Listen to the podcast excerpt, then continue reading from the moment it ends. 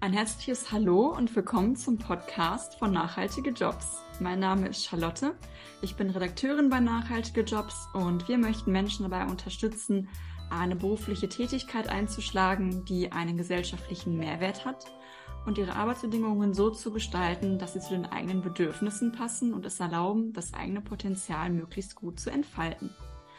Und dafür laden wir immer wieder gerne Menschen zu einem Gespräch ein, die diesen Weg schon ein Stück weit gegangen sind, ihrer Berufung folgen und uns mit ihren Erfahrungen inspirieren können. Meine heutigen Gesprächspartnerinnen sind Kathi Nariman und Juliane Berghauser-Pont. Sie sind Coaches und Trainerinnen bei Flipped Job Market. Und die Mission von Flip Job Market ist es, mit Workshops, äh, Kursen und Vorträgen eine positive und ja, freudige Perspektive auf das Thema Jobsuche zu vermitteln und eine Arbeitswelt zu gestalten, in der gerne wichtiger ist als können. Und mit Kati und Juliane möchte ich heute unter anderem über die ganz besondere Bedeutung des Wörtchens gerne sprechen und die Vorgehensweise, was man unter einer normalen Jobsuche versteht, ein bisschen auf den Kopf stellen. Und ich bin auf jeden Fall schon sehr gespannt und ja, heiße euch beide herzlich willkommen und mag euch Danke sagen, dass ihr euch die Zeit genommen habt, mit mir zu plaudern heute. Danke. Vielen Dank. Lotte, vielen Dank. Der Dank ist ganz bei uns. Du machst das. Ich, ich habe mich schon sehr verstanden gefühlt mit dem Intro alleine schon. Das passt sehr, sehr schön zu dem, was wir heute vorhaben zu besprechen.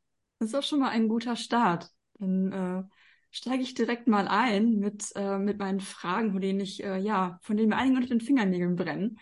Ähm, mhm. Kathi, du hast vor kurzem ein Buch veröffentlicht mit dem Titel Das Gerne-Prinzip.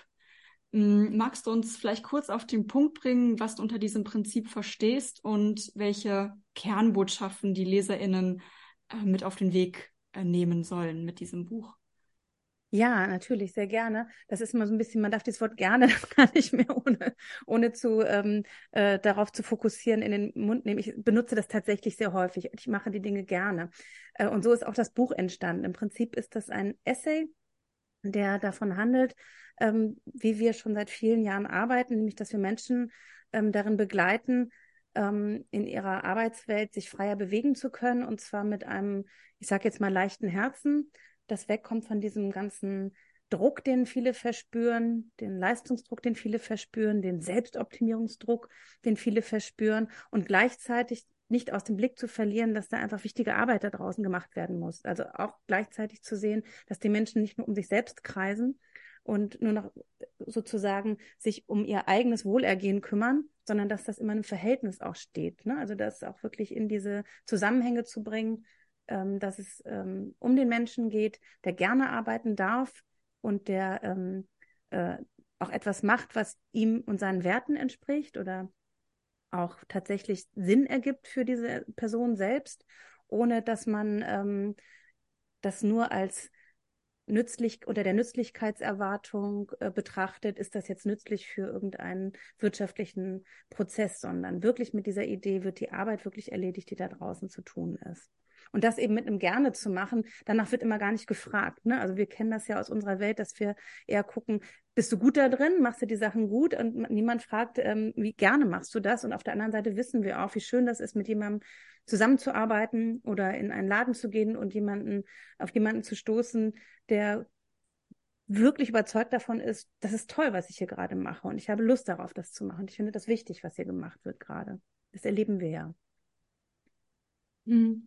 Du schreibst doch, dass genau, ähm, um ein solches Matching herzustellen, also zwischen Arbeitgebern und Menschen, die das, was sie tun, wirklich, wirklich gerne machen und Freude daran haben, dass die, die Mechanismen, die auf dem Arbeitsmarkt momentan herrschen, also wie eine Jobsuche normalerweise angegangen wird, dass das für beide Seiten schlecht funktioniert. Ähm, ja, was genau läuft da konkret schief aus deiner Perspektive? Ich glaube, das ist alles einfach sehr unterkomplex. Das kommt aus so einer Welt, aus so einer Zeit, ähm, also das Jobmatching ähm, und diese Idee von Bewerbungsverfahren anhand von ähm, Zensurnoten, Zertifikaten, ähm, äh, mitarbeitenden Gesprächen, wie auch immer, und Bewerbungsverfahren, wie die ja wie Prüfungen letztlich sind, ähm, die rühren aus einer Zeit, in der ähm, immer noch gedacht wurde, wir könnten alles messen und bewerten und kämen dazu äh, zu vernünftigen Ergebnissen. Und ich halte das tatsächlich für zu wenig komplex das Leben und die Welt und die Arbeitswelt ist viel komplexer.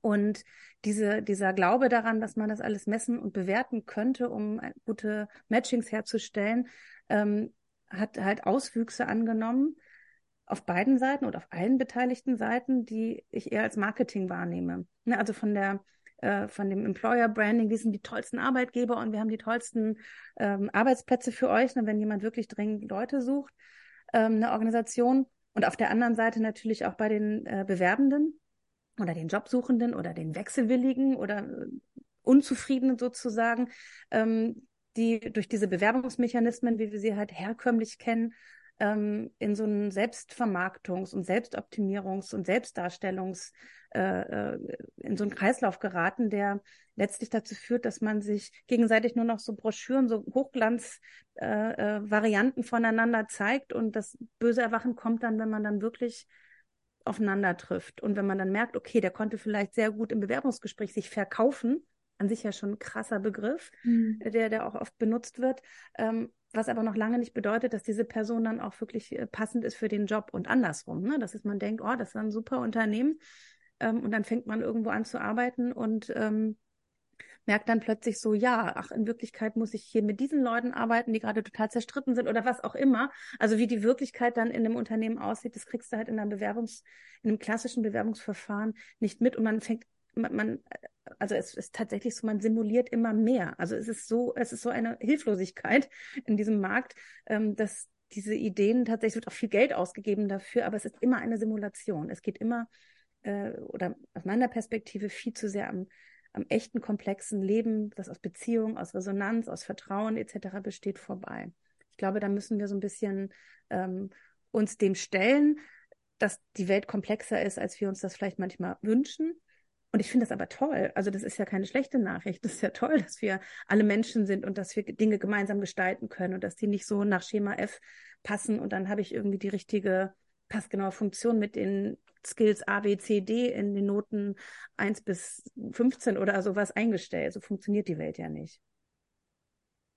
Und das Skurrile, um das zu ergänzen, ist ja, dass man, was, was will das Bewerbungsverfahren schaffen? Eigentlich, dass man sich kennenlernt und was verhindert aber diese Selbstvermarktungsstrategie und dieses Employer Branding, dass sie alle nur noch erzählen, wie toll sie sind, verhindert eigentlich genau das, dass man sich echt begegnet und sich so kennenlernt, wie man ist und dann eigentlich erst feststellen kann, ob man gut zueinander passt. Das heißt, ihr würdet plädieren für Stellenanzeigen, in denen vielleicht auch mal steht, was im Unternehmen nicht gut läuft. Oder wie würdet ihr euch die perfekte, ja, das, den perfekten Match Wir würden gar nicht, wir würden gar nicht für Stellenanzeigen plädieren, wahrscheinlich. äh, genau, weil sie ja auch immer nur ein Abbild äh, der Wirklichkeit sind und nie ähm, äh, ein, ein, eigentlich ein Job sind, sondern immer nur eine, eine schriftliche Wahrheit. Aber es wäre schon mal ein schöner Schritt, da gebe ich dir recht, wenn zumindest ehrlich drin steht, wir brauchen hier jemanden, der uns gerade äh, äh, den Hintern rettet, weil äh, unsere Website live gehen soll und wir niemanden haben, der die Texte schreibt oder weil zwei Kolleginnen ähm, äh, gleichzeitig äh, in Mutterschutz gehen und wir hier den Laden aufrechterhalten sollen. Und auch zum Beispiel, was gibt es bei uns? Also wie transparent, ne, welche Gehälter, äh, Gehaltstransparenz in Stellenanzeigen ist ja auch so ein Thema. Mhm. Ähm, einfach ehrlich zu sein, ähm, äh, ehrlicher, vielleicht so und authentischer und sich nicht zu vermarkten in den Stellenanzeigen, sondern ein ehrlicheres Bild zu geben und dafür aber eben auch ähm, nicht nur das Schlechte darzustellen, sondern das Schöne auch, das Gute. Was erwartet dich bei uns? Was brauchen wir für Menschen? Wer passt gut zu uns? Ähm, und das nicht abgeguckt ähm, von anderen, sondern aus den eigenen äh, Unternehmenswerten und aus dem eigenen Unternehmenshandeln heraus. Ne? Wir arbeiten gerne so. Wir sind alle humorvoll oder wir sind alle sehr äh, genau, wenn es um die Arbeit geht. Ne? Das ist ja dann viel wichtiger oder ehrlicher ähm, als ein Wort wie teamfähig oder kommunikationsstark, ähm, was jeder verwendet und so, ich sag mal, alles und nichts bedeuten kann.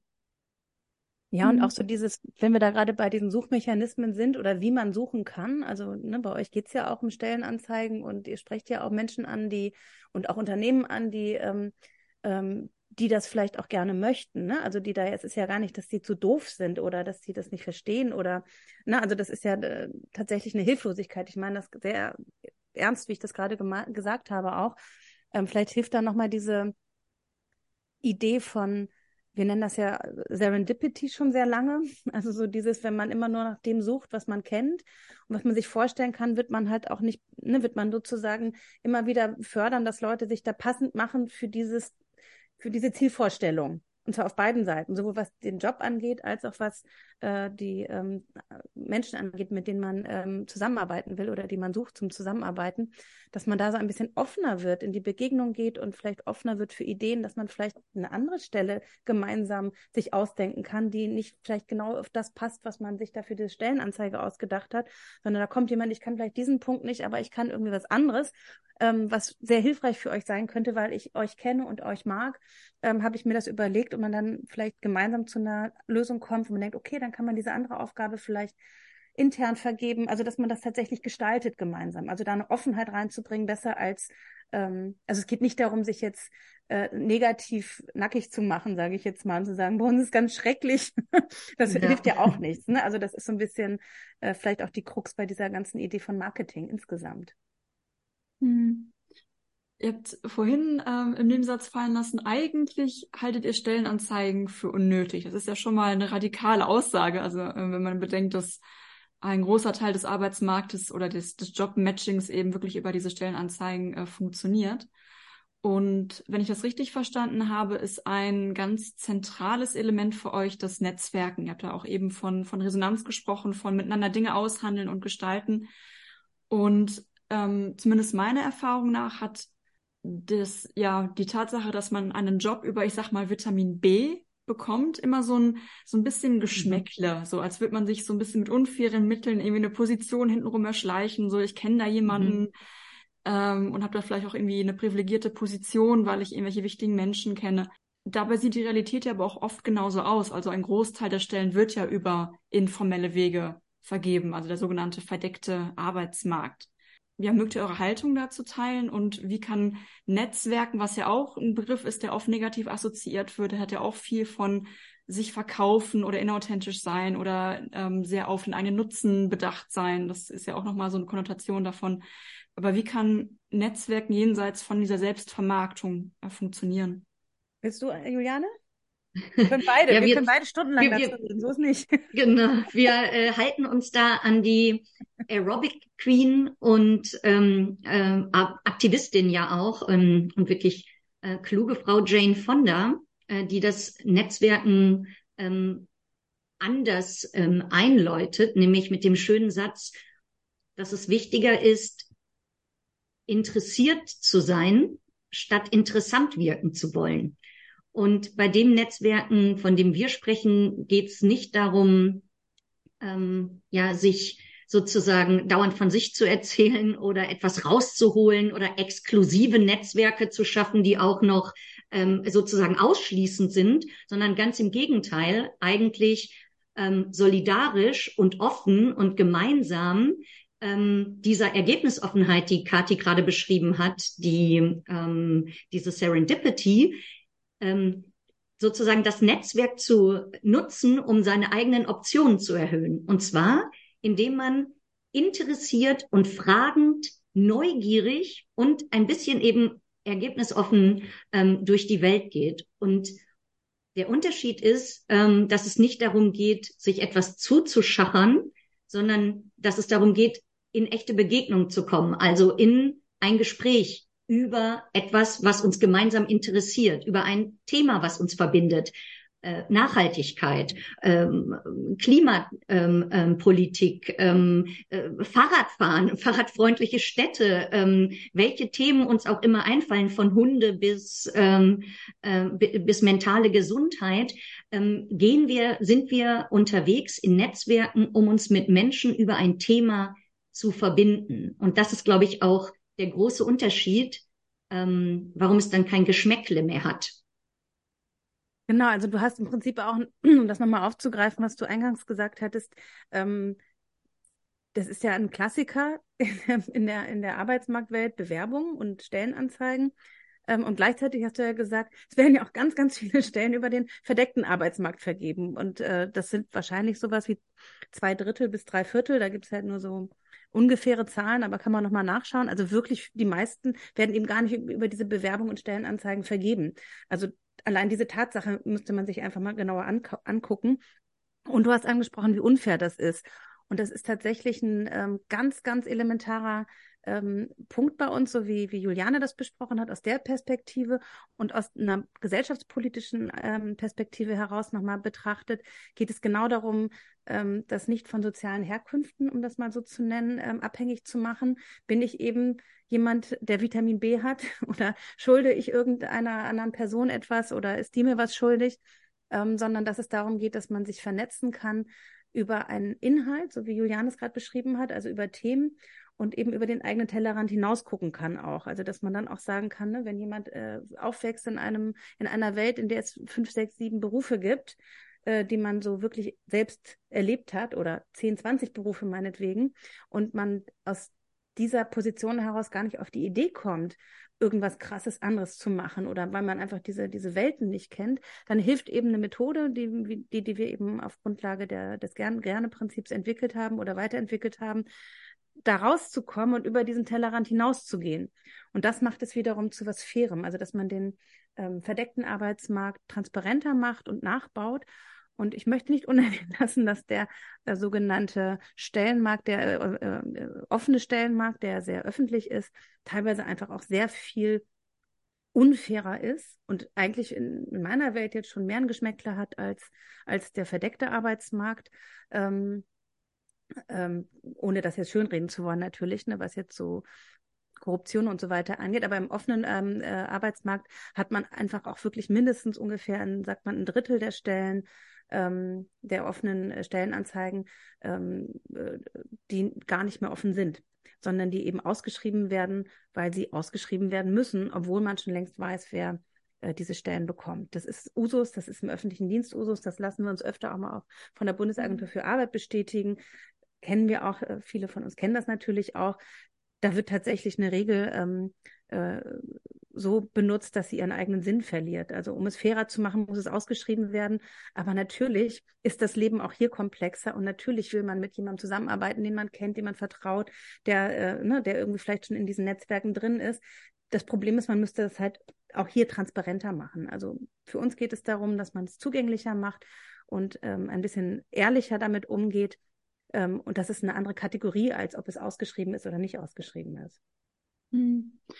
Ja, gerade bei diesen Stellen, ähm, die eigentlich schon vergeben sind, wenn sie ausgeschrieben werden, da wird ja auch viel, viel Mühe reingesteckt seitens der BewerberInnen im schlimmsten Fall und viel Hoffnung und man hat von vornherein überhaupt gar keine Chance. Das ist natürlich einfach ein, Trauerspiel irgendwo, ne? Das ist super. Wie du eben schon sagtest, es soll mehr Fairness schaffen, aber ähm, schafft im Endeffekt eine Frustration auf allen Seiten. Ich meine, die Arbeitgebenden müssen das ja auch alles nochmal sichten und begründen, warum sie wen nehmen und riesen Bürokratiemonster, das da erschaffen wurde. Ja, und das in der Zeit, wir hatten es ja gerade, wo es ähm, auf beiden Seiten viel Bedarf gibt. Ne? Es gibt, es ist ja diese, dieser scheinbar paradoxe ähm, äh, Zustand gerade, dass es sehr viele Menschen gibt, die sehr unzufrieden sind im Job oder die nicht genug Geld verdienen oder die etwas machen, was sie nicht ähm, wirklich machen möchten oder nicht davon eben leben können. Und gleichzeitig werden überall Leute gesucht. Ne? Also das ist ja dann so viel Mühe in etwas zu stecken, was eigentlich schon klar ist, dass es eigentlich zu nichts führt, nämlich eine Stelle auszuschreiben, die schon vergeben ist und die dann aber so viel Geld kostet oder Arbeit produziert, ist ja tatsächlich ein bisschen widersinnig. Hm, absolut. Was mich noch interessieren würde zum Thema Netzwerken, ähm, ich finde den Gedanken sehr schön, über Inhalte zu gehen, die einen verbinden mit mhm. dem Gegenüber.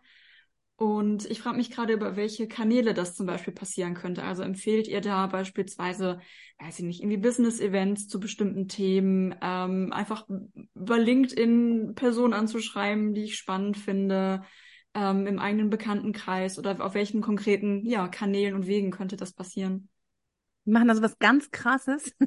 Ich muss ja an unsere Kollegin aus Bremen denken, an äh, schöne Grüße an Katrin Oellerich an der Stelle, ähm, äh, die das als Psychologin äh, auch mal so äh, äh, gespiegelt bekommen hat, als sie so eine ähnliche Antwort geben musste.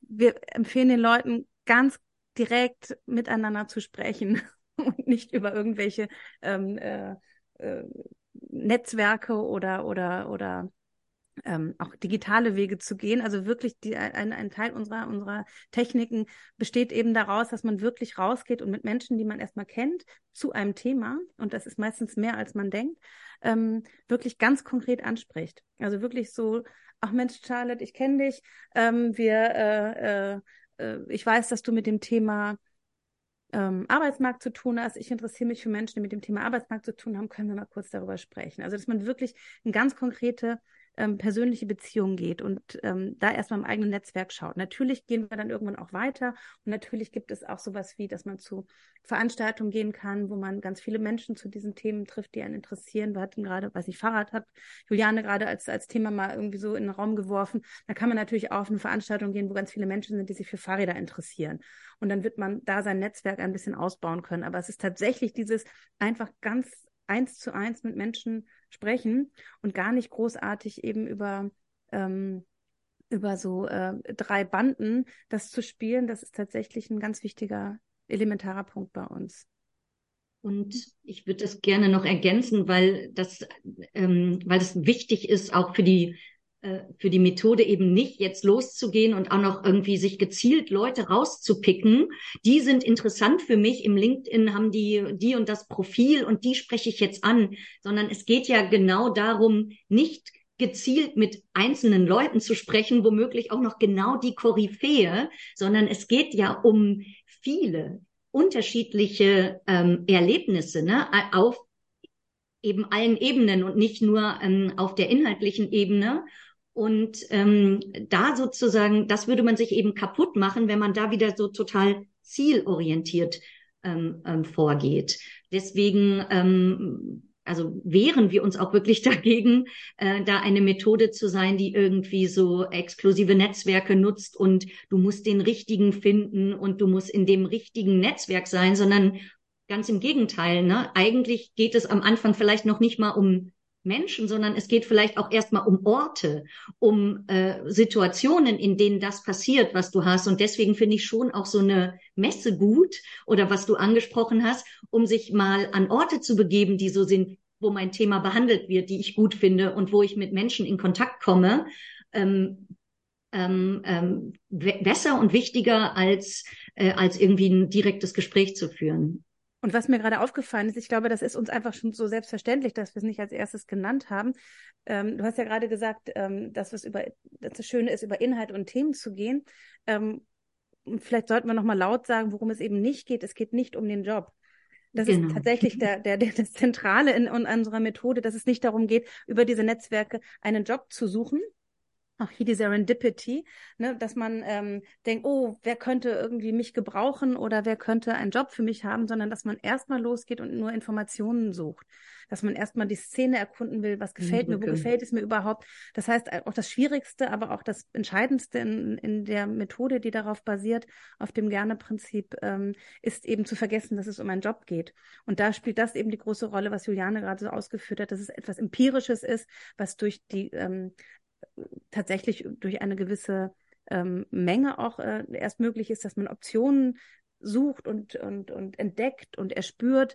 Und dazu brauche ich viele, viele Gespräche und deswegen brauche ich auch die echte Begegnung. Deswegen werde ich das nicht über LinkedIn finden. Das kann man unterstützen, natürlich mal dazu nehmen. Also das ist ja eh klar, da sind wir auch. Aber äh, bestimmte Bereiche und Berufsgruppen oder, oder, oder Tätigkeitsfelder, die findet man zum Beispiel nicht in diesen sozialen Netzwerken. Ne? Das fällt uns immer wieder auf. Ich kenne zum Beispiel ganz wenig Ärztinnen und Ärzte, die bei LinkedIn sind. Oder Lehrerinnen und Lehrer. Ne? Also, dass man so ganz, äh, man, man hat oft den Eindruck, wenn man auf diesen, auf so Plattformen unterwegs ist, ähm, dass man da schon ganz schön viele erreicht, aber es ist dann doch nicht die echte Welt da draußen. Ne? Und wieder, das ist ja wieder sehr exklusiv letztlich. Ne? Also von daher wirklich aus dem eigenen Umfeld, aus dem eigenen ähm, täglichen Leben rauszugehen und eben nicht mit dieser Idee, ah, hat der einen Job für mich oder kann ich da vielleicht arbeiten, sondern da weiß ich mal, wie die ticken, da weiß ich, was für Themen sich dahinter verbergen, vielleicht interessiert mich doch nochmal was anderes. Das ist so ein bisschen die Grundhaltung, ähm, die eben voraussetzt, dass ich nicht einen Job suche, in, in den ersten Schritten, sondern erstmal gucken will, wo würde ich den denn eigentlich gerne suchen und zu welchem Thema. Das Thema verbindet. Und diese Jobsuche ist dann erst so ganz am Ende. Also wenn ich dann wirklich irgendwo selber mir ein Netzwerk aufgebaut habe und Leute kenne rund um ein Thema, was mich interessiert, in der Szene bin ähm, und weiß, was ich ähm, gerne mache und weiß, was mir gefällt da draußen und eben durch diese Kontakte eben darauf stoße, wo ein Bedarf ist, den ich decken kann, dann ist wie wir immer so schön sagen, dann ist ja das Jobmatching fast nicht mehr zu verhindern. Das ist dann das Nachbauen des verdeckten Arbeitsmarktes letztlich. Mhm. Ja, es ist ein, es ist ein spannender Ansatz, den ich mir auch ähm, gleichzeitig befreiend, aber auch herausfordernd vorstelle. Also wenn ich jetzt annehme, ähm, da ist jemand, der ist unzufrieden in seinem Job und hat natürlich einen hohen, ähm, eine hohe Motivation, da irgendwie rauszuwollen. Ne? Der Mensch mhm. will irgendwas verändern, möchte einen neuen Job, hat vielleicht auch irgendwie schon ein Thema im Kopf. Ähm, ich würde gerne im Themenbereich Nachhaltigkeit oder Fahrradförderung, was auch immer das Thema jetzt sein mag, oder im medizinischen Bereich, im sozialen Bereich ähm, arbeiten. Und da sich von frei zu machen und erstmal vielleicht nur ja, Gespräche zu suchen, die erstmal Verbindungen schaffen und gar nicht auf das Thema ausgerichtet sind, ich will jetzt in diesem Bereich einen Job haben. Sprich, sich ein Stück weit frei zu machen von dieser, ich nenne das mal Zielgerichtetheit, die wir ja auch beigebracht bekommen. Also sprich, wer Karriere machen will oder einen tollen Job haben will, der muss ja dementsprechend auch zielgerichtet und äh, ehrgeizig handeln ja, das stelle ich mir erstmal sehr, sehr ungewohnt vor. Da können wir mal den Spaß ins Spiel bringen. das ist nämlich etwas, was echt tatsächlich Spaß macht und was tatsächlich auch in, in, ich sage mal, das kann süchtig machen, dass man mit Leuten, die man, also eigentlich geht, ist es nicht so herausfordernd, weil ähm, diese, das ist eine wirklich eine kleine Technik, das ist eine, eine ähm, für jeden, für, gerade für Menschen, die, denen das nicht so in, in die Wiege gelegt wurde, so äh, mit Leuten mal eben in Kontakt zu kommen, entwickelt wurde. Deswegen, dafür braucht man eine Technik. Andere Leute machen das ja, wie gesagt, äh, aus, aus sich heraus. Ähm, und eigentlich ist die Herausforderung nur, dass man mit Leuten redet, die man mag, über ein Thema, was man liebt. Und das ist wiederum schön und die andere Person freut sich, weil sie Interesse entgegengebracht bekommt. Es ist total schön, befragt zu werden. Das sind ja so ganz kleine Interviews, die man macht. Das sind eben keine Bewerbungsgespräche, wo ich selber guck mal, ah, was habe ich an, was denken die von mir, wirklich auch schlau genug, passend genug. Das spielt keine Rolle. Du bist so, wie du bist, gehst raus und stellst anderen Leuten Fragen, bist interessiert an dem, was sie halt um das Thema herum machen, was, was dich halt auch interessiert ähm, und öffnest tatsächlich dir neue Türen. Und es muss ja eben nicht, und das ist sehr erleichternd, muss jetzt eben nicht ein Job bei rausspringen. Sondern alleine, dass du mal äh, in einer Institution warst. Wie ich erzähle mal gerne, ich habe sehr lange früher gedacht, dass ich ganz dringend in einer bestimmten parteinahen Stiftung arbeiten müsste, bis ich halt mal drin war. ich dann dachte, oh, das ist ja ganz anders. Ne? Wir haben so Konstrukte im Kopf und die dekonstruieren wir. Und das ist nicht immer positiv, ähm, kann aber auch manchmal überraschend positiv sein. Auf jeden Fall ist es die echte Welt. Es ist sehr viel realitätsnah als ähm, sich Webseiten anzuschauen, wer hat denn offene Stellen und äh, auf diese Ebene Marketingstrategie, äh, ähm, ich sage jetzt mal hinein äh, reinzufallen äh, und dann eine schöne Bewerbung zu schreiben, wo man sich auch ganz schön verbiegen muss, weil man ja gar nicht weiß, wofür man sich, wo, wo, wo, wo, wofür man sich jetzt eigentlich gerade verbiegt, weil man kennt ja eigentlich nur die Webseite, um es mal sehr flach zu halten jetzt. Ne? Also so schematisch ist es ja dann doch auch in Wirklichkeit nicht, aber von der Idee her ist es mit Freude und Spaß, mit echten Begegnungen rauszugehen, den Leuten auch wirklich ein schönes Gespräch zu bringen ähm, und auch aktiv zu sein. Also ne, das ist auch nicht zu unterschätzen, gerade wenn man in so einer mhm. in so einer frustrierenden Situation ist, dass man wirklich rausgeht und aktiv ist und etwas macht, was machbar ist und was nicht, ja. äh, ich warte auf die Absage ist, weil das ist ja in diesem verdeckten Arbeits, in dem in dem offenen Arbeitsmarkt ja auch noch so ein schwieriger Punkt, dass wenn's wenn die Stelle ein knappes Gut wird, ne, es ist eine Stellenausschreibung oder zehn Stellen sind ausgeschrieben, meinetwegen in der Organisation, dann bewerben sich da 300 Leute, ähm, dann ist ja schon vorprogrammiert, dass 290 Menschen eine Absage bekommen. Das heißt, die Idee äh, oder die, die Wahrscheinlichkeit, eine Absage zu bekommen, ist sehr, sehr hoch. Es fühlt sich aber immer so an, als ob ich gemeint bin. Ich bin ja gar nicht gemeint, wenn ich eine von 290 bin. Das heißt ja nicht, dass nur zehn passende Menschen dabei waren, sondern die wurden irgendwie ausgesiebt. Aber alle anderen denken, sie sind doof und keiner will sie und alle mhm. anderen, bei allen anderen klappt es. Das fühlt sich ja immer so an, obwohl es eigentlich rein rechnerisch gar nicht anders geht. Das sagt nichts darüber aus, ob ich da reinpasse oder nicht. Das hat viel mit Glück zu tun.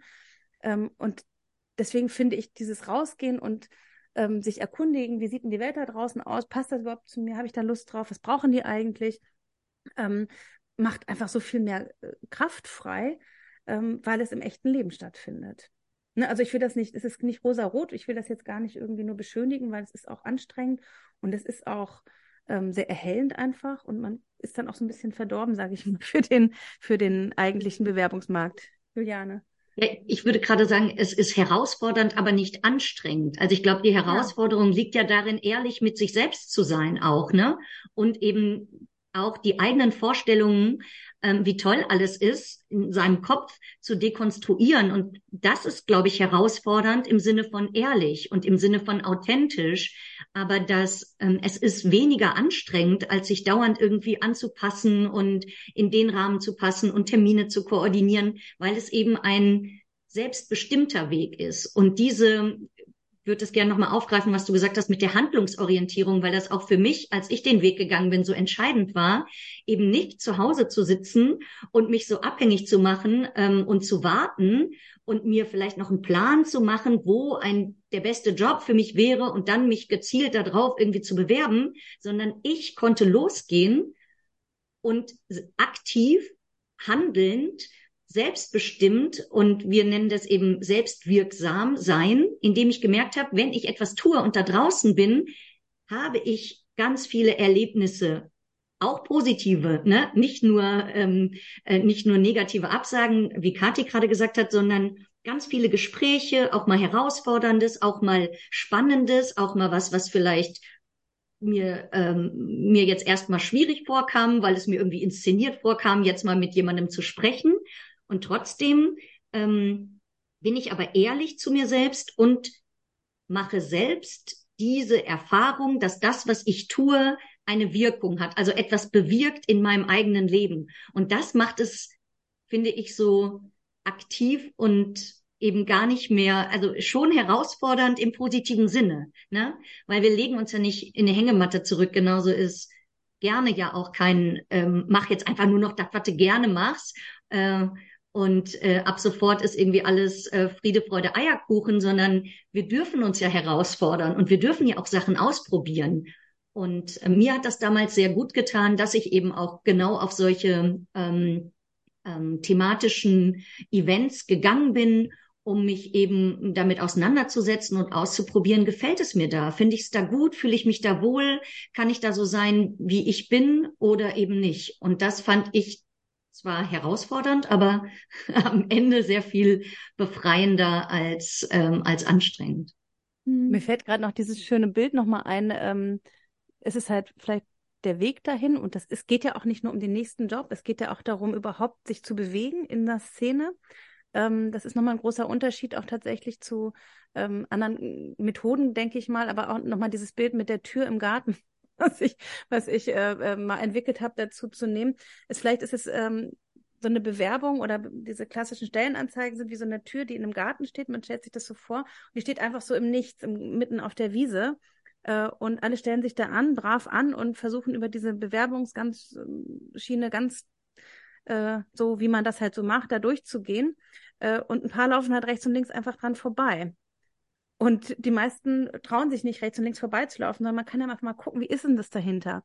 Dass man nicht sozusagen durch eine Tür geht und ähm, hinterher erst äh, äh, merkt, okay, das ist ja gar nichts für mich. Das find, dann kommt die Herausforderung hinterher. Ne, deswegen ist ja so viel Frust auch tatsächlich hinterher. Die meisten mhm. Stellen werden ja schon innerlich gekündigt äh, innerhalb der ersten paar Wochen tatsächlich. Ne? Also das ist ja, die Leute merken das ja, dass es vielleicht gar nicht passt.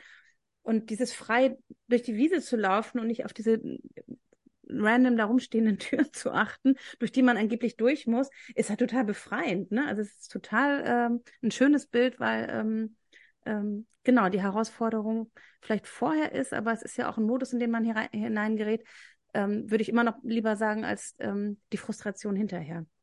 Mhm. Wäre mir wichtiger. Ja, ist ein schönes Bild.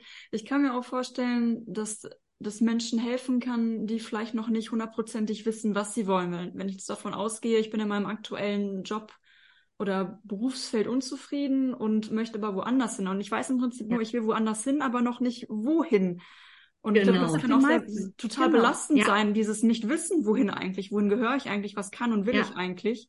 Und dass das ja. auch eine Methode sein kann, das überhaupt rauszufinden. Also gar nicht, ich muss gar nicht diesen Schritt vorgegangen sein, mich genau hundertprozentig in allen Aspekten zu kennen und zu wissen, was ich will, sondern ich laufe mal los und finde dann wirklich im, im Machen heraus, was mir liegt und wo ich hingehöre. Das finde ich schön. Genau. Genau. Bei uns ja. ist immer erst der, wir entwickeln den, den Ausgangspunkt, den, den Start und nicht ein Ziel. Ne, wir sagen nicht, ich will mal in fünf Jahren da und da sein oder das und das äh, in, in der, in der Position sein, sondern ich weiß, woher ich, wo, wo ich loslaufe und verschaffe mir über diesen Weg Klarheit.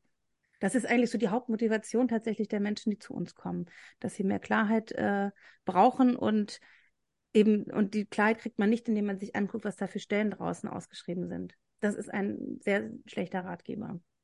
Ja, da sieht man meistens als Quereinsteiger oder Quereinsteigerin ähm, oder jemand, der wechselwillig ist, sage ich mal, wahrscheinlich eher genau. das, was, was man noch nicht mitbringt. Ne? Da, also man hat ja meistens eine Riesenlücke zwischen dem, was ich aktuell an Erfahrung und Qualifikation mitbringe und dem, was dann gefordert wird für die neue äh, Tätigkeit. Und ähm, das wirkt dann vielleicht so ein bisschen unmachbar oder als zu große Herausforderung. Ja, und auch über diese normalen Bewerbungsverfahren, um da nochmal drauf zurückzukommen, weil das auch so meine eigene Erfahrung widerspiegelt, wirst du halt sozusagen eigentlich immer wieder dazu ermutigt, Schuster, bleib bei deinen Leisten oder Schusterin, bleib bei deinen mhm. Leisten.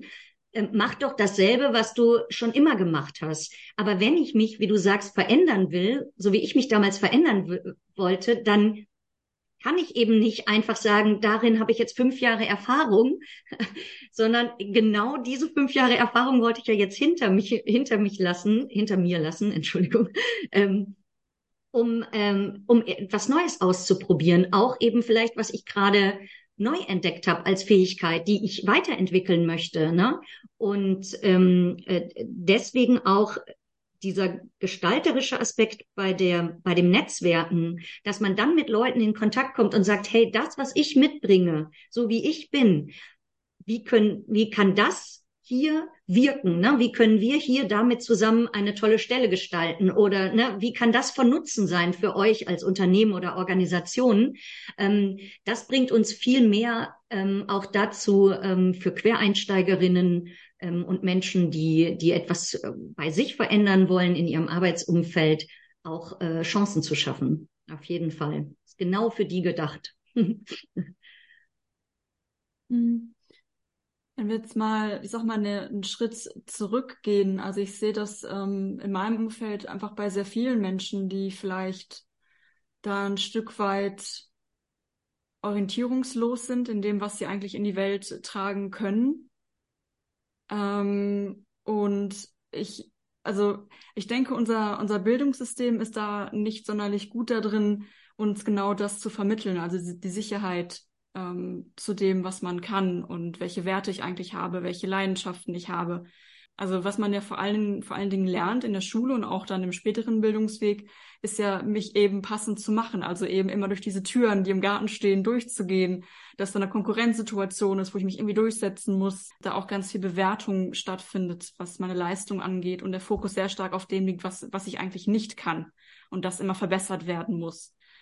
Und ich glaube, mit dieser, mit dieser Haltung, die wir da auch ein Stück weit erlernen, gehen wir dann auch ins Arbeitsleben weiter, sozusagen. Und ähm, da würde mich interessieren, wie ihr euch ein ja, Bildungssystem vorstellen würdet, das eben diese Selbstwirksamkeit fördern und entwickeln kann. Ja, das ist äh, ein ganz, ganz wichtiges Thema für uns. Also überhaupt dieses ganze Thema der Lernkultur. Und äh, ja, du hast recht, wir sind alle so sozialisiert in der Regel.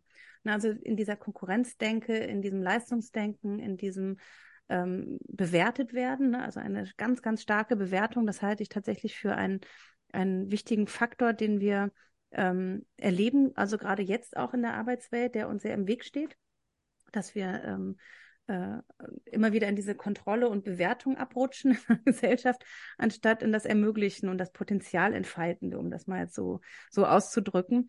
Und ähm, ich habe ja eine Weile auch in diesem Bereich gearbeitet, auch mit genau mit dieser Idee, auch eine freiere Lernkultur und eine, und eine äh, menschenwürdigere Lernkultur auch an öffentlichen Schulen zu ähm, befördern. Das ist immer noch ein wichtiges Thema für mich und ist äh, das Ungewöhnliche daran ist oder das auch Frustrierende daran ist für mich sehr oft gewesen, dass es ja einfach ganz, ganz viele Ansätze schon gibt. Es gibt ganz viele Lösungen. Es ist tatsächlich so, dass es man seit 100 Jahren darüber nachdenkt. Und jedes Jahr wird wieder eine neue Initiative gegründet, die das ändern will. Und dieses Bewertende ähm, in, aus Schulen äh, zu bekommen, das ist ein wirklich dickes Brett zu bohren, weil wir eben so hilflos sind. Das sind wir wieder bei dem, wo wir am Anfang waren äh, wir müssen irgendwie in Zahlen, Daten, Fakten Vergleichbares schaffen und ähm, tatsächlich, ne, und so ist das ja auch dann angelegt bis in die Arbeitswelt. Und die tatsächliche Lösung liegt eher darin, dass die, die Komplexität zu umarmen, dass es Menschen sind, dass es um Beziehungen geht, dass es um ähm, andere Kompetenzen auch tatsächlich geht, dass es um auch eben ne, die Gefühle hinter den Handlungen geht, dass es, ne, hat jemand Lust darauf, was zu machen. Ähm, wenn ich auf etwas gar keine Lust habe oder es für mich gar nicht sinnbehaftet ist, dann kann ich das auch nicht lernen. Das merkt man bei Kindern ja sofort. Ne? Also die Richtung geht in, dass man e-, eben ähm, wegkommt vom Bewerten auch in Schulen. Ähm, ich selbst mal habe sehr tolle Erfahrungen gemacht mit freien Lernkultur, also mit meinen Kindern vor allen Dingen in, ähm, äh, in Schulen mit äh, demokratiepädagogischem Anspruch und Ansätzen, wo es tatsächlich auch eine Integri Integrität der einzelnen Person geht, die Würde jeder einzelnen Person geht, in der man wirklich auch überhaupt erst in den Zustand kommt, wo man etwas lernen kann. Und dass die Lesen, Schreiben, Rechnen lernen ist in der Regel auch wirklich unabhängig von der sozialen Herkunft, um das mal laut zu sagen, total ähm, egal. Das Problem äh, aus meiner Sicht ist ganz praktisch, dass das natürlich Lernräume sind, die äh, nur privat äh, organisiert werden können derzeit oder privat, äh, privat organisiert sind und dadurch natürlich auch ähm, sehr unfair sind im Sinne von Zugangsgerechtigkeit, dass dann viele natürlich sich das nicht leisten können. Ich glaube aber vom Konzept her sind das ähm, Dinge, die in unsere Idee von, wie wir in der Arbeitswelt uns bewegen wollten, am nächsten kommen. Dass Menschen einfach wissen, was sie können, dass sie ihren Leidenschaften nachgehen können, dass sie nicht bewertet werden, dass sie auch spüren, dass es, dass Konkurrenz ein Konstrukt ist, dass wir eigentlich in Kooperation leben und nicht in Konkurrenz zueinander. Auch Arbeiten funktioniert nur in Kooperation, in Arbeitsteilung, in Miteinander arbeiten und nicht gegeneinander. Das ist äh, eigentlich total logisch, erleben wir auch alle so, aber trotzdem sitzen wir dieser Idee auf, dass es nur um Konkurrenz geht. Und da sind wir letztlich auch bei der Leistungslüge. Die gibt es nämlich sowohl in der, ähm, also ein Plädoyer für das Nicht-Bewerten wäre die Leistungslüge, gibt es in der Bildungswelt, Schul- und Bildungswelt genauso wie in, in der Arbeitswelt. Ähm, äh, diese Lüge, die eben besagt, ähm, du musst nur richtig gut sein und richtig fleißig sein und gute Leistung bringen und dann kommst du voran. Und wir wissen, dass das nicht so ist. Wir erleben, dass das nicht so ist. Sonst wären ja alle, die richtig gute Leistungen bringen, mega reich und glücklich. Und alle, die mega reich und glücklich sind, wären auch die Besten in allem sozusagen. Und wir erleben, dass es auch anders ist. Ne? Also das ist kein Indikator dafür, ähm, wie gut oder nicht gut eine Aufgabe erledigt wird, wie passend sie erledigt wird. Und äh, es spielen eben soziale Herkünfte und andere Faktoren eine viel größere Rolle. Das heißt, dieses vom Bewerten wegzukommen und in den Leistungskonkurrenzkampf zu gehen, ist, glaube ich, der erste Schritt. Und auch da würde ich, ähm, ne, du hast ja schon an mehreren Stellen gesagt, dass wir da sehr ähm, radikale Gedanken haben, so, ne, keine Stellenanzeigen oder nicht mehr an, an äh, eben Zertifikate oder an Marketing und solche Dinge zu glauben. Und auch da würde ich diesen sehr radikalen Gedanken ähm, immer in den Vordergrund stellen, dass man wirklich wegzudenken, wegkommt von dem Bewerten. Ich glaube, dann ähm, öffnet sich erst wirklich die Möglichkeit, dass wirkliches Potenzial und wirkliche ähm, um dieses Wort jetzt mal so in Anführungsstrichen zu benutzen, Leistung auch zu erwarten, wobei es nicht um diese Nützlichkeit mehr geht. Ne? Also es geht darum, dass Menschen das äh, leben können, was in ihnen leben möchte auch, ne? Und was sie auch einbringen wollen. Menschen wollen teilhaben, Menschen wollen äh, kooperieren, Menschen wollen etwas Sinnvolles tun und nicht einfach nur rumsitzen und die Hand aufhalten, sondern, ne? Also das ist ja immer diese Frage, wenn du nicht mehr um dein ähm, täglich Brot dich sorgen müsstest, was würdest du dann tun? Und das ist vielleicht erstmal ein bisschen entspannen und ausruhen und Urlaub machen, aber irgendwann äh, ist ja wirklich tatsächlich bei fast allen Menschen würde ich das immer so unterschreiben, die Idee, ich möchte etwas Sinnvolles machen und ich kümmere mich um jemanden oder ich baue an irgendwas rum oder ich ähm, beteilige mich an irgendetwas, was gesellschaftlich wichtig ist ähm, und sei es sozusagen, ne, also das, was ich für sinnvoll halte, was meinen Werten entspricht, was ich für wichtig halte, dass es gemacht wird, da gebe ich dann meine Zeit und meine Gedanken und mein Können und alles, was ich mache, mein Wissen gerne auch ein. Und das von Anfang an so zu ähm, äh, umzusetzen, wäre ein, ein schöner Move für die Arbeitswelt auch. Aber man muss es nicht neu erfinden, das ist die positive Nachricht daran. Es gibt schon echt gute Lösungsansätze. Es ist tatsächlich ähm, äh, auch eine Frage des politischen Willens, um es mal so zu nennen. Mhm. Also gerade ein Aspekt äh, angesprochen, dass im Grunde es in unserer aller Kern ist, etwas in die Welt tragen zu wollen, irgendwas Sinnvolles und Mehrwertstiftendes zu machen. Ähm, du hast in deinem Buch geschrieben, Arbeit ist politisch. Ja. Ähm, und du plädierst damit ja für ein Verständnis von Arbeit, was, ähm, ich sag mal, über die Dimension von, ich ähm, muss jetzt irgendwie Geld verdienen, um meine Miete zahlen zu können oder individuelle, individuelles Erfolgsstreben hinausgeht. Und ja, vielleicht magst du uns kurz erklären, welche Bedeutung Arbeit für ja die Gestaltung einer Gesellschaft im Sinne auch von Nachhaltigkeit und ja Zukunftsfähigkeit hat. Ja, unbedingt. Das ist ein, ein, das ist auch vielleicht das, was uns am meisten unterscheidet von anderen Konzepten, dass wir diesen politischen oder diese politische Wirkung, die Arbeit hat, immer mit bedenken bei dem, was wir ähm, nach außen sagen oder wie wir auch tatsächlich das entwickeln, was wir entwickeln in unseren Angeboten. Ähm, Arbeit hat immer eine Wirkung. Ich habe letztens irgendwo eine schöne äh, Stellenanzeige oder eine Werbung für äh, ein Stellenportal gelesen.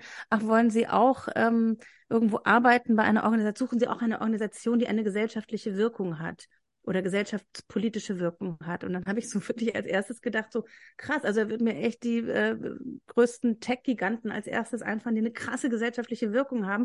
Und ich bin ziemlich sicher, dass das nicht gemeint war mit dieser, mit dieser Frage. Na, also die Wirkung ist ja da. Die Wirkung ist ja, egal was ich mache und egal was ich arbeite, habe ich eine gesellschaftspolitische Wirkung. Mit Arbeit gestalten wir die Welt.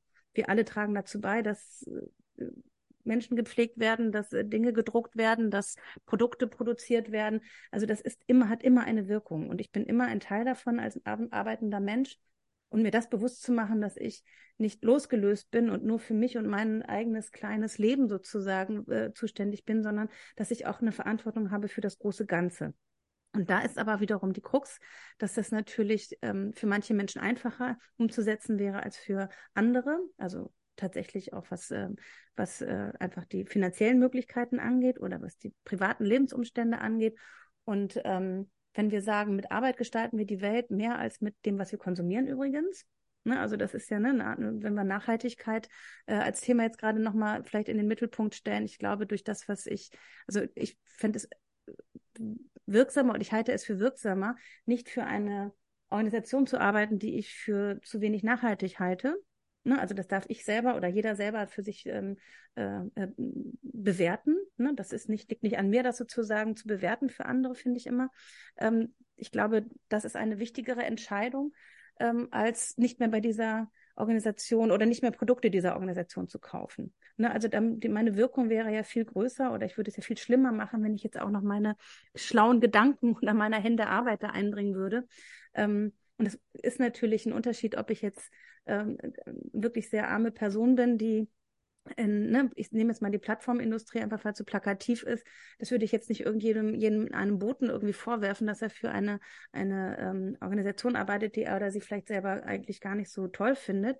Aber in einer gewissen Position, wenn Menschen äh, Marketing machen oder als Grafikdesignerin dort arbeiten oder als Projektmanager dort arbeiten, wo auch immer, dann ähm, äh, würde ich schon sagen, denk mal drüber nach, wenn das gegen deine Werte spricht, das darfst du für dich selber entscheiden, dann denk doch mal bitte drüber nach, ob du das wirklich möchtest. Und ich glaube, dafür Verantwortung zu übernehmen, das ist mir, äh, so geht man halt tatsächlich auch aus unseren, unseren Kursen raus, dass man sich darüber Gedanken macht und sich da nicht ausgeliefert fühlt, so nach dem Motto, ja, wenn ich es nicht mache, macht es ein anderer und was will ich denn machen? Und wo ich denke, so, das ist, in, wir leben ja auch in einer gewissen Bubble, ne, in, in der wir uns bewegen. Das sind die wenigsten, die dann wirklich auf der Straße sitzen würden, sage ich jetzt mal. Ne? Also um welchen Preis gehe ich dann ähm, auch eine gesellschaftliche Wirkung ein, die ich eigentlich nicht mittrage? Und das dann auch vielleicht selber dosieren zu können, dass man sagen kann, okay, ich mache das jetzt, weil ich muss jetzt hier irgendwie meine Eltern pflegen und meine Kinder sind irgendwie noch in der Schule oder in der Ausbildung. Ich muss das jetzt einfach, ich kriege das nicht anders hin. Dann würde ich, ne, es geht nicht darum, dass ich das moralisch bewerte. Es geht darum, dass Menschen ähm, da Handlungsspielraum haben und sagen können, okay, dann mache ich das eine Weile. Ich weiß aber, dass das eigentlich gegen meine Werte spricht oder eine Werteverletzung ist im sozialen Bereich sehr stark zum Beispiel wo es dann auch noch mit wenig Geld noch dazu einhergeht, mhm. Dass man es dann auch wieder ändern kann. Also da eine, eine, eine Beweglichkeit reinzubringen, indem man sich Dinge bewusst macht. Das heißt, wir haben das, was ich eingangs auch sagte, immer den Menschen, dass es mir selber gut gehen soll dabei. Das ist legitim. Das ist natürlich auch um die, das hatten wir ein bisschen vernachlässigt gerade, auch um die Organisation der Arbeit geht, also auch den Unternehmen und den Organisationen. Die müssen ja auch funktionieren können, die die Infrastruktur der Arbeit zur Verfügung stellen und auch Verantwortung übernehmen, aber eben auch das äh, gesamte gesellschaftspolitische nicht aus dem Blick zu verlieren. Ähm, in diesem, in diesem Umfeld bewegen wir uns, wenn wir über Arbeit oder insbesondere Erwerbsarbeit sprechen, ja immer. Und dieses Nicht-Erwerbsarbeitsthema, das könnten wir gerne, das wäre nochmal ein eigener Podcast wahrscheinlich. Ne? Also diese nicht bezahlte Arbeit, die spielt dann natürlich auch noch eine große Rolle. Ne? Also welche Arbeit wird erledigt, ohne dass da Geld für äh, mhm. äh, fließt? Das ist ja auch nochmal ein Riesenfass, was man daneben aufmachen könnte. Also Arbeit ist ein wahnsinnig politisches Thema und ich ähm, äh, und was wir machen, ist halt tatsächlich, das in so einen Kontext zu bringen, der wegkommt nur von dem um sich selber kreisen. Das ist so die, ähm, ja, tatsächlich auch der ein großer Motivator für das, was wir, was wir machen. Also wir sind natürlich auch selbst wertegeleitet, ne? Wir haben Leitgedanken, die uns, die uns durchführen, aber ähm, es ist so ein bisschen diese, ähm, wir, oder wir machen uns auch Gedanken, vielleicht ist das noch ein wichtiger Aspekt, den dazu zu sagen, dass es eben nicht darum geht, dass wir von außen bewerten, was sinnvoll ist, äh, sondern dass wir halt Menschen auch ähm, dazu verleiten oder dazu befähigen, das selber für sich rauszufinden. Also wirklich auch immer sich selber zu entscheiden, möchte ich mitmachen oder nicht und welche Möglichkeiten habe ich. Dass es eben nichts, eben nichts Moralisches oder Moralisierendes ist, finde ich wirklich äh, ganz, ganz entscheidend, ähm, weil ähm, da auch eine große Gefahr drin steckt, wenn von außen gesagt wird, oh, das ist total nachhaltig oder das ist hier total gut oder das ist hier total gemeinnützig. Da steckt eine große Gefahr drin. Ne? Da steckt eine große Gefahr drin, wenn man das von außen auch wieder bewertet. Da sind wir wieder beim Bewerten. Ähm, dass, ähm, dass man das eigene gerne, die eigene Bewertung verliert und vielleicht ich sage jetzt mal, in irgendeinem tollen äh, Nachhaltigkeitsbereich äh, anfängt zu arbeiten, an einer Organisation, die sehr für Nachhaltigkeit äh, steht. Und ich erlebe aber, ähm, wie wenig wertschätzend das da ist oder ne, oder wie sinnlose Arbeit ich da mache, weil es eben nur Bürokratie ist oder ne, wir wissen alle, man kann auch im gemeinnützigen Bereich oder im nachhaltigen Bereich wahnsinnig sinnlose Dinge machen. Das, äh, dieser Bereich ist ja leider nicht gefeit davor. Und gleichzeitig kann ich in einem weniger nachhaltigen Bereich auch ganz sinnvolle Dinge tun, in einem weniger gemeinnützigen Bereich. Ne? Nachhaltig ist vielleicht, äh, äh, führt ein bisschen in die Irre. Aber so, dass von außen etwas als, als besonders gut oder schlecht bewertet wird, ist so ein bisschen ähm, zu kurz gesprungen. Ich sage jetzt mal, wenn ich bei einer bei einem großen Autohersteller im, in der Nachhaltigkeitsabteilung arbeite, dann kann man sich ja vortrefflich darüber streiten, ob das jetzt ein nachhaltiger Beruf ist oder nicht. Ich, ne, ihr werdet da ja äh, selber auch euch damit auseinandersetzen. Das ist ja genau euer Thema. Mhm. Ähm, aber es ist nicht meine Aufgabe als Coach und auch nicht als Autorin, das zu bewerten. So, ne? Das muss tatsächlich, muss jemand, der, oder ich möchte Menschen befähigen, das selber für sich bewerten zu können. Passt das zu mir oder nicht? Passt das zu dieser Idee von Nachhaltigkeit, die ich mit mir rumtrage und die mich, die mich sozusagen auch erfüllen würde oder verletzen würde. Und da gibt es nur diese eine Antwort, die diese Person halt ähm, geben kann. Hm. Ja, auch gerade so diese, diese Sinnfrage oder die Frage nach dem Purpose, also wie, äh, wie kann ich meiner Berufung folgen, wie finde ich die überhaupt, also ne, wie finde ich etwas äh, oder eine Tätigkeit, die meinen eigenen Werten entspricht. Das kann ja auch echt eine Menge Druck erzeugen, dass ich das jetzt finden muss und damit auch noch dann meinen Lebensunterhalt ähm, oh ja. bestreiten können muss. Deswegen, also dieser, dieser ganze, dieses ganze Konzept von, von ähm, ja, Purpose, Berufung, das ist ja durchaus auch irgendwo, irgendwo kritisch äh, zu sehen. Deswegen vielleicht auch meine Frage an euch. Ähm, ist der, der Zustand, den ich anstreben sollte, boah, ich muss jetzt für meinen, für meinen Job brennen ähm, und muss das unbedingt das mein, mein Call sein, meine Berufung?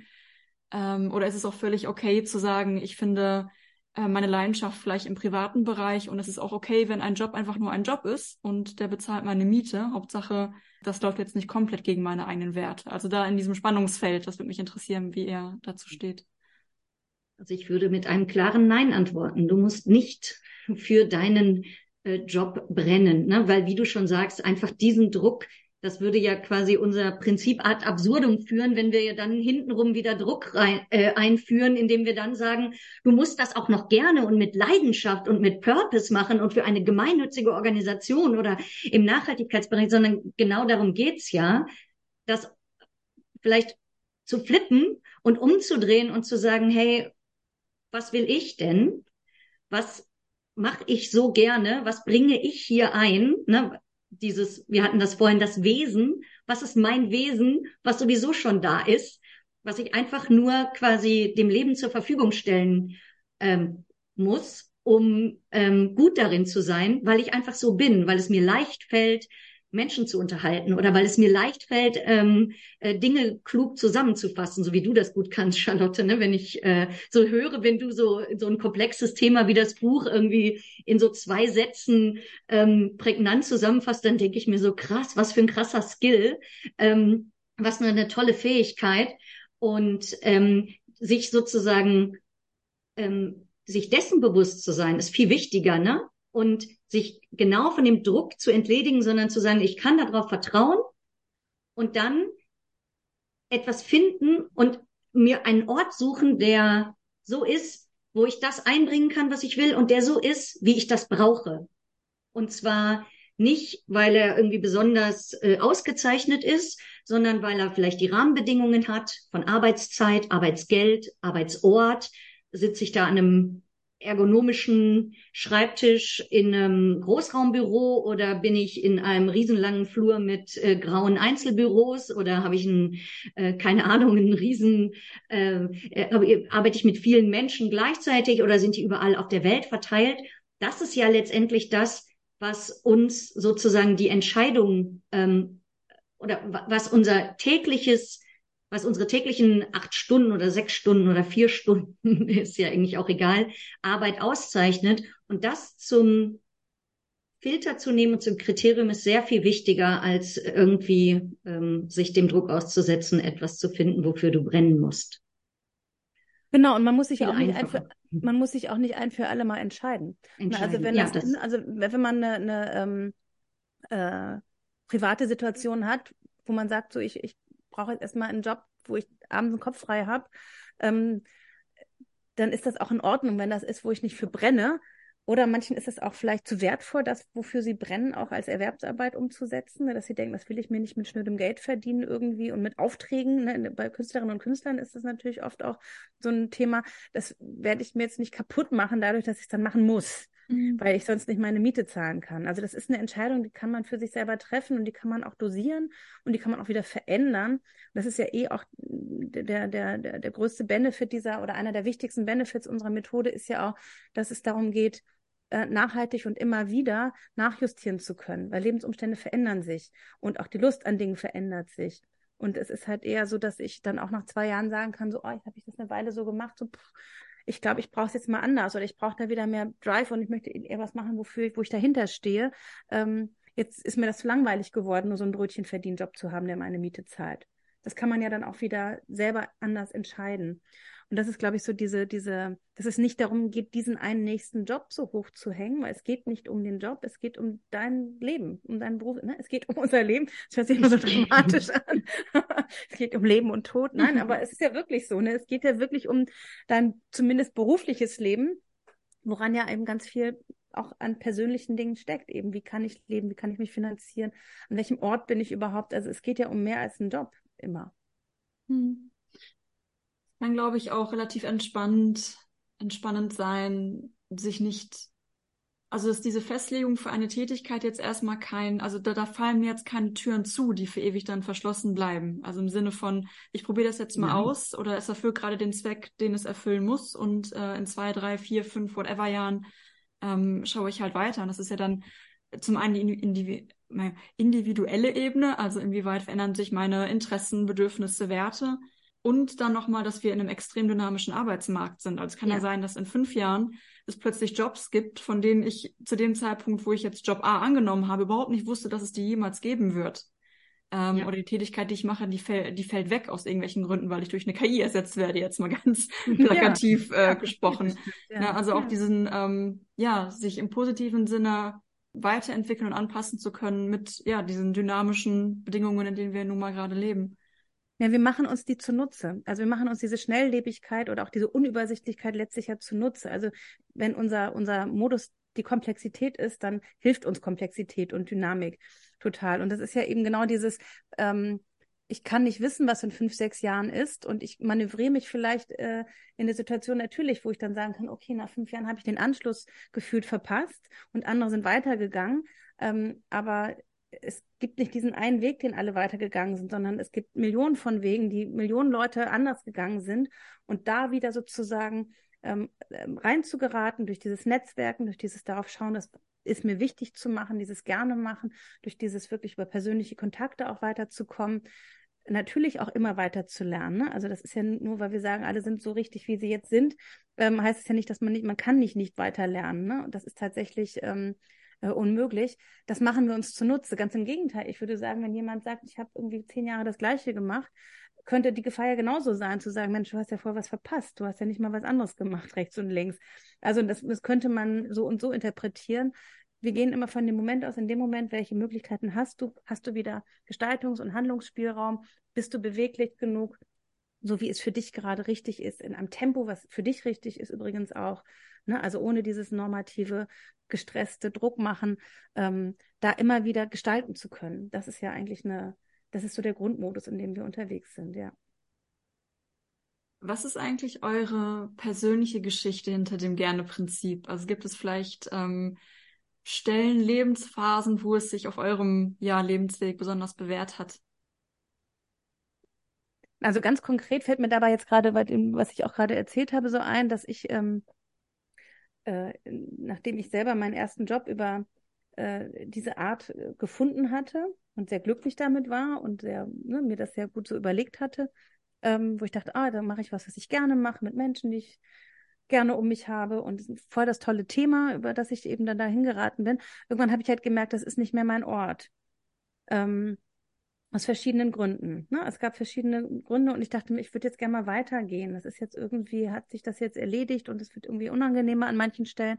Ich würde im Guten auch rausgehen. Dann bin ich halt rausgegangen, sogar relativ ohne mh, hm, was Neues zu haben, ohne zu wissen, wie es weitergeht. Und ich habe zum ersten Mal gemerkt, ich habe so überhaupt keine Sorge. Ich gehe einfach weiter. Jetzt hat sich mein Thema vielleicht ein bisschen geschärft, ne? Das ist äh, eben jetzt eher Richtung Arbeitsmarkt und Arbeit, äh, Erwerbsarbeit gegangen. Das fand ich jetzt spannender, irgendwie diesen Bereich. Ähm, dann habe ich gedacht, so, ich würde jetzt gar nicht mehr so gerne mehr an diesem Schreiben sein, sondern ich habe angefangen mehr zu eben ne, zu moderieren und zu reden und eher, eher so mit Menschen äh, direkt zu arbeiten, anstatt vom Computer mit Texten zu arbeiten. Also ich habe mich weiterentwickelt und habe so gemerkt, ich kann da einfach rausgehen aus dem Job und nächste Schritte weitergehen. Ich sortiere mich nochmal ein bisschen neu, mache mal neue, neue, neue Gespräche ähm, und vernetze mich nochmal mit den Menschen, die für diesen neuen Thema mehr zu tun haben und habe das auch permanent gemacht. Ne? Das ist ja auch nichts ganz Statisches immer, was man tut. Und dann bin ich meinen Weg weitergegangen. Und das ist eben, da habe ich so gemerkt, das ist wirklich was, was eben nicht nur in den nächsten Job bringt, sondern mich ähm, äh, viel autonomer macht in dieser ganzen Arbeitswelt. Ich kann bleiben, ich kann mich entscheiden, darf was versuchen zu verändern. Ich kann aber auch einfach weitergehen oder zurückgehen oder nach rechts oder links latschen. Also das, was für mich gerade das Richtige ist. Also diese Beweglichkeit zu merken, das war für mich wirklich so ein Aha-Moment. Ich dachte, okay, damit habe ich wirklich was sehr, sehr Wertvolles, das würde ich gerne in meinem Fall hat sich das ja verschränkt, würde ich gerne weitergeben. Also das war so ein Moment, der mich sehr, ähm, äh, ja, mir sehr geholfen hat, einfach meinen Weg zu gehen und zu erkennen, was eigentlich so das Wertvolle daran ist, diese Methode zu entwickeln und weiterzuentwickeln. Ja, und bei mir war es so, wie du das vorhin beschrieben hast. Ich war so zwölf Jahre Fokus auf eine äh, auf eine Position oder eine Karriere und bin immer so den Schritt weitergegangen, bis ich diesen Bereich geleitet habe und irgendwie auch viel von dem erreicht hatte, was ich mir vorgenommen habe, ähm, in diesem klassischen alten äh, Denken. Ähm, das ging dann aber so gegen meine Werte, dass ich was völlig anderes machen wollte und zwar ganz bewusst aus ähm, äh, also ganz bewusst was anderes tun. Also ich wollte ganz bewusst in ein anderes Tun kommen und ganz bewusst den Bereich äh, wechseln. Ich habe mich so in der Branche, die es ja für uns nicht gibt, so gefangen gefühlt. Und dann haben halt immer alle gesagt, ja, dann mach doch das, was du jetzt machst, quasi im gemeinnützigen Sektor, dann tust du doch was Gutes. Ne? Und das war immer dieses Schuster, bleib bei deinen Leistenprinzip, was wir vorhin erzählt haben, und mich da einmal äh, zu befreien. Ähm, und zwar mir selber zu glauben. Das war, glaube ich, das, was mir am meisten geholfen hat. Ich habe ja dann in dieser Situation, als es so auch an meine Gesundheit ging, wo ich gedacht habe, jetzt kann ich da nicht mehr bleiben, guten Gewissens, mich dafür entschieden, mich einfach jetzt radikal neu zu, ähm, äh, zu orientieren. Und äh, habe das auch so gemacht, dass ich erstmal raus musste, weil ich in diesem Sicherheitsdenken, in diesem System nicht so frei denken konnte, wie das, wie wir das ja vorhin beschrieben haben, es ja auch für die Methode irgendwie gut war. Und ich mich dann einfach bewusst auf so eine äh, Reise gemacht habe.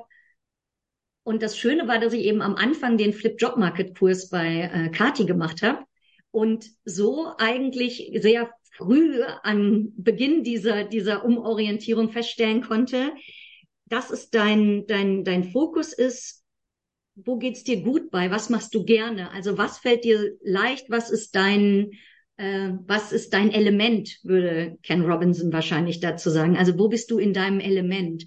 Und wo es mir so geholfen hat, um diesen Serendipity-Prinzip, ähm, das sozusagen weiterzugehen, ist, dass ich mich da rein gehandelt habe. Also ich habe auch ganz viel ausprobiert, ne? Und dann war in meinem Kopf, ich würde irgendwie gern mehr mit Gruppen arbeiten und Gruppen moderieren und ähm, Trainings machen. Und dann habe ich das einfach ausprobiert und mich selbst in die Situation gebracht, um zu festzustellen, Mensch, mache ich das denn gerne? Und sind das auch die ähm, oder brauch, welchen, welches Umfeld brauche ich auch dafür, um das zu tun? Und ähm, ja, und da reinzuwachsen und nicht vorher alles schon irgendwie planen zu müssen und vorher hier noch die Weiterbildung und das noch lernen zu müssen und das noch können zu müssen, in Anführungsstrichen, hat mir am meisten geholfen, mich in dieses, ja, in dieses neue Leben eigentlich reinzuhandeln. Und jetzt denke ich mir so, ne, und keiner würde, alle würden sagen, Mensch, die ist irgendwie angekommen, die ist irgendwie da, wo sie, äh, wo sie hingehört. Und dann würden jetzt wahrscheinlich viele sagen, du brennst für das, was du tust und bist in deiner Leidenschaft. Aber da bin ich hingekommen, weil ich mich erstmal von diesen Erwartungen so befreit habe, ne, und mir selber erstmal wieder selber glauben musste, dass das, ähm, was in mir ist, auch wert ist, ähm, äh, quasi in meinem Arbeitsleben eine wichtige Rolle zu spielen. Habe ich das jetzt sehr äh, verklausuliert ausgedrückt? genau, ja. so, so war das bei mir. Und deswegen ähm, ist, glaube ich, der das Wichtigste, was die Menschen mitnehmen aus dem Flip Job Market Kurs, ist halt tatsächlich dieses Selbstwirksamkeit, ne? Dieses Gefühl, ich kann mit dem, was ich tue, ähm, für mich selbst mein Arbeitsleben gestalten mit dem, wie ich bin und was ich mitbringe. Könnt ihr uns vielleicht noch einen kleinen Teaser geben zu euren Workshops? Also wie genau läuft, du hast gerade so diese Vorlage geliefert, wie genau, ja, ja wie genau gerne, läuft na klar. So, so ein Kurs ab? Also ist das irgendwie so ein 1 zu 1 Coaching? Ist das ein Gruppensetting? Ist das online, in Präsenz? Mhm. Was für Methoden gibt's da? Vielleicht können wir uns da so einen kleinen Einblick geben. Ich sag mal einmal ganz kurz dazu, weil das für mich der Game Changer, würde wahrscheinlich heute sagen würde. Ähm, was für mich damals der entscheidende Unterschied war, war das Gruppensetting. Also wir machen, diese Methode funktioniert in der Gruppe. Ähm, Kathi nennt das oft die Weisheit der vielen.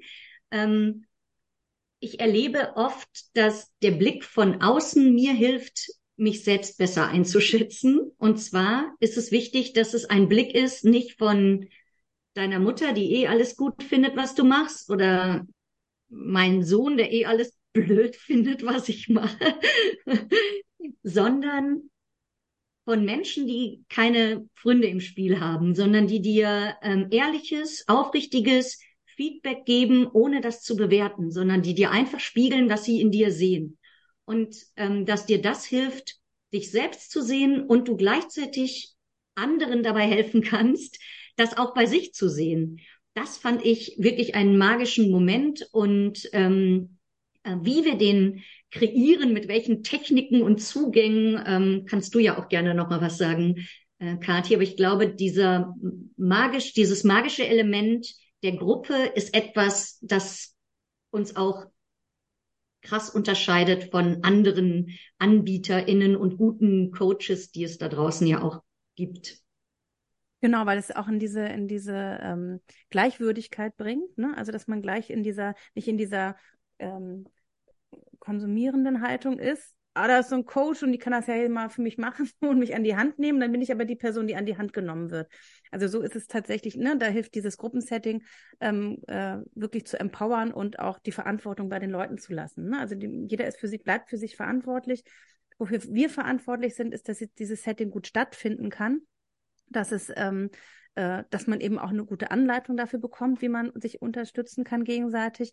Ähm, aber ich fange noch mal ein bisschen weiter vorne an. Wir spielen. Also das ist, glaube ich, wirklich ganz wichtig. Es ist, ähm, es ist eine sehr ernste Situation und Menschen kommen zu uns mit unterschiedlichsten ähm, Sorgen ähm, beruf, ne, beruflicher Art. Entweder sind sie lange arbeitslos oder kurz arbeitslos oder in einem ganz tollen Job, aber ganz unglücklich oder sie haben Geld und wissen nicht, wohin damit und sind nicht orientiert. Also unterschiedlichster Art. Und das ist halt auch ein, ein, ähm, ein ganz wichtiger Aspekt daran, dass die Menschen aus sehr unterschiedlichen Richtungen kommen, also wirklich in jeder Hinsicht unterschiedlich vom Alter, von der Idee der Ausbildung, vom, von dem, dem derzeitigen Moment der, des Arbeitsstatus, um das mal so formal auszudrücken, ähm, und dann spielen wir miteinander. Es geht um was ganz Ernsthaftes und wir spielen miteinander.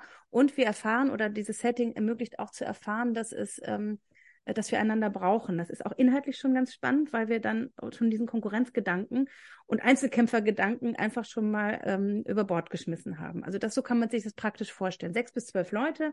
Wir machen das online und aber auch in, in Berlin haben wir Veranstaltungsräume in denen wir das machen, viermal im Jahr so einen längeren Durchgang, so einen intensiveren Kurs und jeden Monat auch ein, ein, ein Eintagesangebot, damit man sich das einfach auch mal äh, sich davon überzeugen kann und auch für Menschen einfach die weder die Zeit oder und nicht das Geld oder eins von beiden nicht haben, ähm, um wirklich diesen langen Kurs mitzumachen.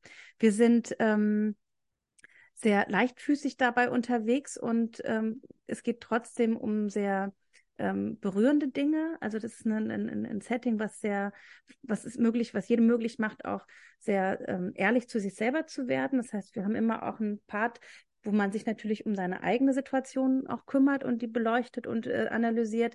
Das ein zweites Drittel ist, äh, dass wir in Kleingruppen uns spiegeln und das äh, dritte Drittel, das letzte Drittel ist halt wirklich dieses im Plenum zu arbeiten. So kann man sich das vorstellen. Ne? Also das ist immer das, was die meisten Leute sich nicht vorstellen können. Ich suche einen Job, warum soll ich mich dann mit zwölf anderen oder mit elf anderen in einen Raum setzen?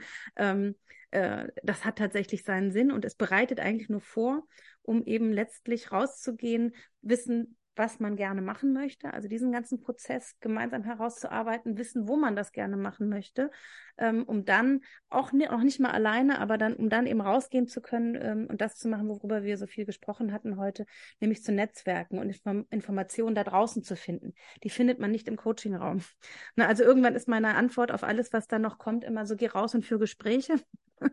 ähm, und das meine ich nicht zynisch, sondern dass wir tatsächlich nur den Ausgangspunkt so gut wie möglich ähm, ausgestalten, damit die Leute wissen, von wo aus sie losgehen können, gut gewappnet sind, ein Gefühl dafür haben, was sie gerne machen oder was sie stören würde oder was sie eben bereit wären überhaupt um welchen Preis zu machen und ihre eigenen Ansprüche, Bedürfnisse, aber eben auch das, was sie einbringen können, zu kennen. Ähm, und das wirklich sehr spielerisch in verschiedenen Spielrunden zu machen über mehrere Wochen hinüber ähm, um eben vorbereitet zu sein auf die echte Welt. Und das ist, glaube ich, der Punkt.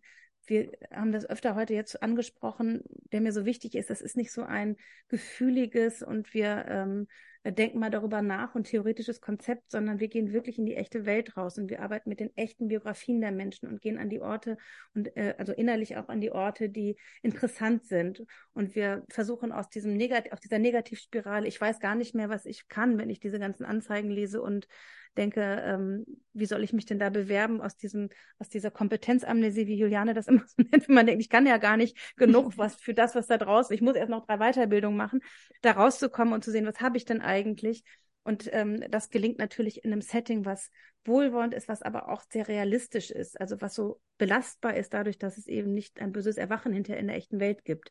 Ähm, das ist tatsächlich, so kann man sich das vorstellen. Und es sind halt so, wir arbeiten mit spielerischen Methoden mit, ähm, äh, also nicht so viel Rollenspiele, also keine Sorge, es wird nicht cringe, es wird nicht so, aber es wird auch körperlich, wir reden sehr viel, wir haben Reflexionstools, wir haben, ähm, wir reden, wir machen ganz viel über Sprache, also sprechfähig werden, dass man sich ausdrücken kann, dass man ein bisschen klarer sich wird über das, ähm, was man möchte, indem man zum Beispiel auch klare Ausdrucksweisen auch übt. Wir haben ganz konkrete Techniken, Verhandlungstechniken, zum Beispiel auch Gesprächstechniken für äh, Gespräche über Gehalt und Geld und solche Dinge. Also das sind wirklich ganz klassische ähm, Techniken, die wir spielerisch äh, miteinander ausprobieren und dass man wirklich empowered ist.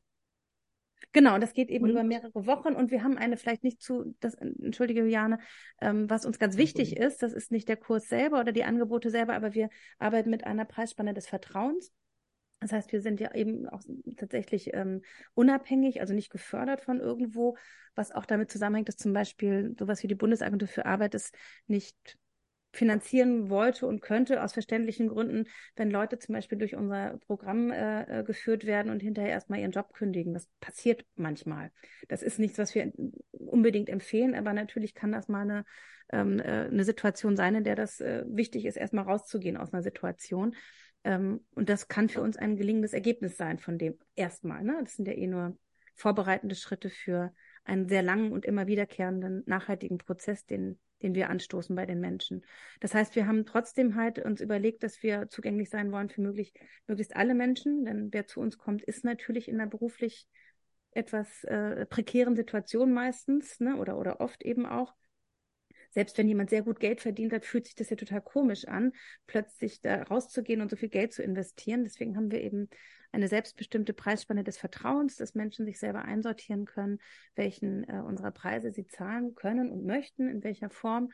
Und damit fahren wir total gut. Und so versuchen wir auch unsere Werte, die uns leiten, eben auch zu äh, in den Angeboten, die wir haben, äh, vorzuleben und selbst umzusetzen.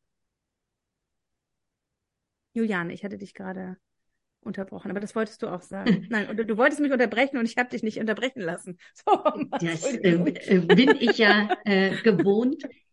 Ähm, ich wollte nur noch mal ergänzen, dass der das Wichtigste, wie wir sagen würden, was auch noch wichtig ist, Du hattest ja vorhin erwähnt, dass es einmal die Menschen gibt, die nicht wissen oder äh, so orientierungslos sind, einmal ähm, sich selbst vielleicht nicht mehr gut äh, einschätzen können, was ich gerne kann. Das hat Kathi gesagt, ne? das, das findet man raus, man findet sein Thema, man äh, erarbeitet sich auch sein Thema, mit dem man rausgehen möchte, seine Inhalte, man ähm, ähm, arbeitet seine gerne Fähigkeiten heraus, also das, was ich einbringen möchte. Ähm, aber oder und das Geniale, damit man nämlich ähm, auch, wenn man mal in eine andere Richtung geht, wie wir das vorhin besprochen haben, die Richtung aber nicht verliert, ähm, ist ein wesentlicher Aspekt auch so eine Visionsarbeit, die eben sehr kraftvoll ist, um genau in jeglichen Situationen aber die Richtung nicht zu verlieren. Ne? Es gibt kein Ziel, auf das man hinarbeitet, aber es gibt eine klare Richtung und ähm, diese Richtung, dieser Kompass ermöglicht dir eben auch auf dem Weg auszuprobieren, mal links und rechts zu schauen, ähm, weil du weißt, dass du immer in die richtige Richtung gehst. Und wie kraftvoll das ist, sich das einmal zu imaginieren mit so Techniken, aber wie kraftvoll das eben auch wirken, ähm, wirkt im echten Leben. Und wir haben das auf zehn Jahre. Ähm, äh, wir haben ein paar Geschichten aus dem Fliperium auf unserer Website aufgeschrieben und da sind einige, die ihre Vision, die sie damals im Kurs ähm, aufgeschrieben haben, innerhalb weniger Jahre so ins Leben gebracht haben. Und dann denkt man, okay, das war eine Vision, das habe ich geträumt, so sollte es in zehn Jahren sein. Und jetzt bin ich da nach zwei, drei Jahren, habe ich mir die Elemente ähm, äh, angearbeitet. Ein Restaurant wurde eröffnet, eine, ähm, eine, eine ähm, Coachie hatte ein, im, im nachhaltigen Energiebereich äh, einen ganz tollen Job gefunden, ähm, ja, was sie sich nicht hätte träumen können. Und das wollte ich nur ergänzen von den Methoden, weil es einfach so wichtig ist für die Leute, die jetzt da stehen und sagen, ja toll, da muss ich aber ja irgendwie schon alles wissen.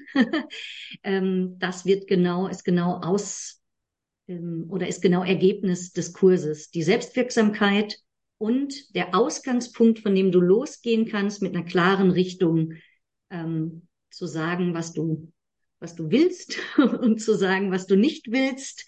Ähm, das ist, das ist das Schöne daran. Ja, wow, das klingt nach einem ja sehr schönen Blumenstrauß an verschiedenen Inhalten und Methoden. Ähm, ich glaube, euer nächster langer Kurs geht Anfang Dezember los. Für diejenigen, die jetzt vielleicht ein bisschen ähm, ja, Lust bekommen haben, die Methode mal auszuprobieren. Das verlinken wir auf jeden Fall auch hier in der Beschreibung von der Episode. Und Danke. ja, ich finde, das ist ein, ein schönes äh, Schlusswort gewesen äh, von euch. ähm, da diesen Kompass an die Hand zu bekommen. Und ja, deswegen würde ich jetzt sagen, vielen, vielen Dank, dass ihr euch die Zeit genommen habt und für dieses ja sehr inspirierende Gespräch. Ähm, ich habe für mich selber auf jeden Fall auch äh, einige Impulse mitnehmen können. Und ja, einfach danke und schön, dass ihr da wart. Danke dir, Charlotte. Das war hat großen Spaß gemacht. Danke für deine deine sehr interessierten Fragen und also so das ähm, äh, hat echt Spaß gemacht, nochmal die Gelegenheit zu haben, darüber zu sprechen. Dankeschön. Das kann ich nutzen. Und bleib bei deinem Job. Du machst den so toll. oh, danke schön. Du machst ihn scheinbar gerne. Ja, das macht Spaß auf jeden Fall mit dir. Ja, das stimmt allerdings. Danke dir. Ciao. Tschüss. Und falls du, liebe Hörer, liebe Hörerin, dich für die Themen berufliche Neuorientierung und nachhaltige Berufsbilder interessierst, schau gerne mal in unserem Blog vorbei. Dort warten einige Inspirationen auf dich. Und natürlich freuen wir uns immer wie Bolle, wenn du unseren Newsletter abonnierst. Mit dem bekommst du einmal die Woche die neuesten nachhaltigen Jobs direkt in dein E-Mail-Postfach und bleibst immer auf dem Laufenden.